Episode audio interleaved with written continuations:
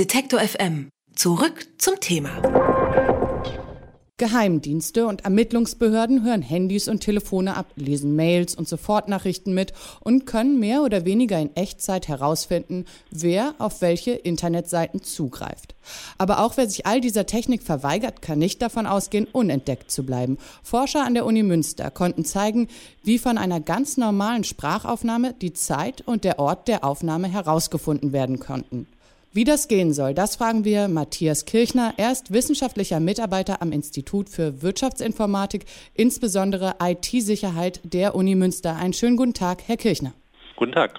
Wenn Sie also eine Audioaufnahme haben, die Sie vorher nicht kennen, können Sie genau feststellen, wann und wo diese Aufnahme hergestellt wurde. Wie soll das gehen?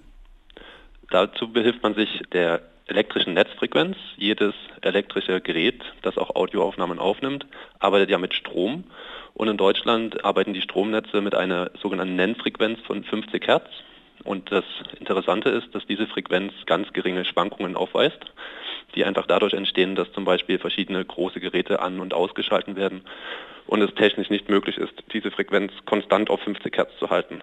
Wenn es einem jetzt gelingt, ähm, diese geringfügigen Variationen ähm, einfach zu messen und sozusagen einen Fingerabdruck des Stromnetzes zu haben, kann man später aus Audioaufnahmen auch diese Variationen ausmessen und daran dann feststellen, wann die Aufnahme aufgenommen wurde. Mhm, wie aufwendig ist das eigentlich? Das ist relativ einfach durchzuführen. Man braucht dazu natürlich die richtigen Werkzeuge, aber letztlich ist es nur eine Software, die man dazu implementieren muss und wenn man die einmal hat, kann man das relativ einfach umsetzen. Natürlich braucht man dazu immer die Referenzdaten des Netzwerkes, das heißt, man muss konstant ähm, mit aufzeichnen, wie sich die Netzfrequenz des Netzwerkes ändert. Mhm. Und wie exakt sind die Ergebnisse dann?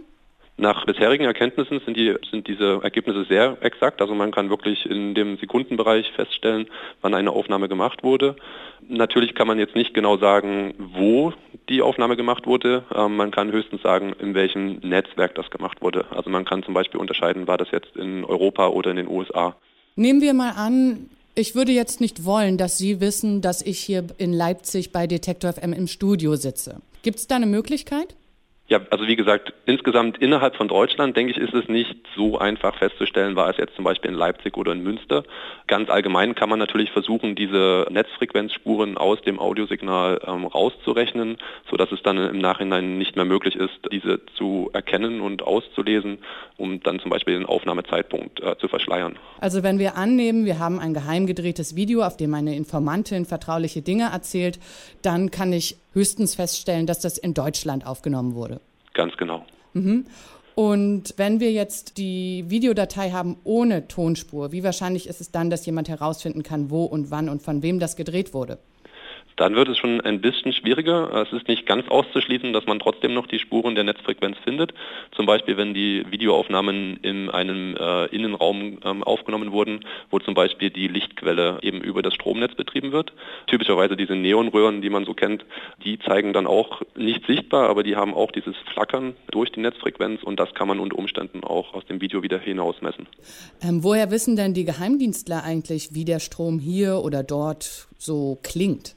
Ganz einfach, was man machen kann, ist letztlich einfach eine Audiokarte an das Stromnetz anschließen. Ähm, natürlich muss man vorher de, ähm, die Spannung etwas runterregeln, damit die Audiokarte nicht kaputt geht dabei. Aber das ist tatsächlich die einfachste Möglichkeit, um das äh, Stromnetz sozusagen mitzuzeichnen, was da gerade passiert. Laut ZDF wenden die amerikanischen Geheimdienste CIA und NSA diese Technik schon erfolgreich an. Halten Sie das für wahrscheinlich? Ja, das halte ich für sehr wahrscheinlich. Also auch nach meinem Kenntnisstand wird das kontinuierlich aufgezeichnet an verschiedenen Stellen, sowohl zu Forschungszwecken und sicher auch aus Geheimdienstperspektive ist das eine sehr interessante Technik. Schauen wir vielleicht abschließend noch ein bisschen weiter. Es gibt ja noch weitere solcher Techniken.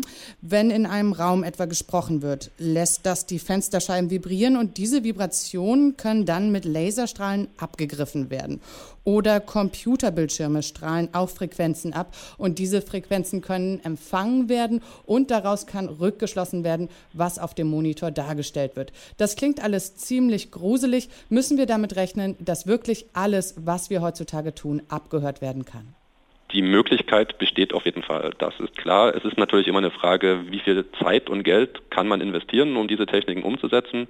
Es lohnt sich sicher nicht für die ähm, alltägliche Kommunikation zwischen beliebigen Kommunikationspartnern, aber wenn ein groß genügendes Interesse besteht, abzuhören, dann ist technisch auf jeden Fall sehr, sehr viel möglich. Der Abhör- und Überwachungsskandal tobt seit Monaten. Nicht nur Telefone können abgehört werden, mit IT-forensischen Methoden können auch Geheimdienste herausfinden, wann und wo eine bestimmte Tonaufnahme gemacht wurde und sei sie noch so anonym. Darüber konnte ich reden mit Matthias Kirchner vom Institut für Wirtschaftsinformatik, insbesondere IT-Sicherheit der Uni Münster. Vielen Dank, Herr Kirchner. Vielen Dank. Alle Beiträge, Reportagen und Interviews können Sie jederzeit nachhören im Netz auf detektor.fm.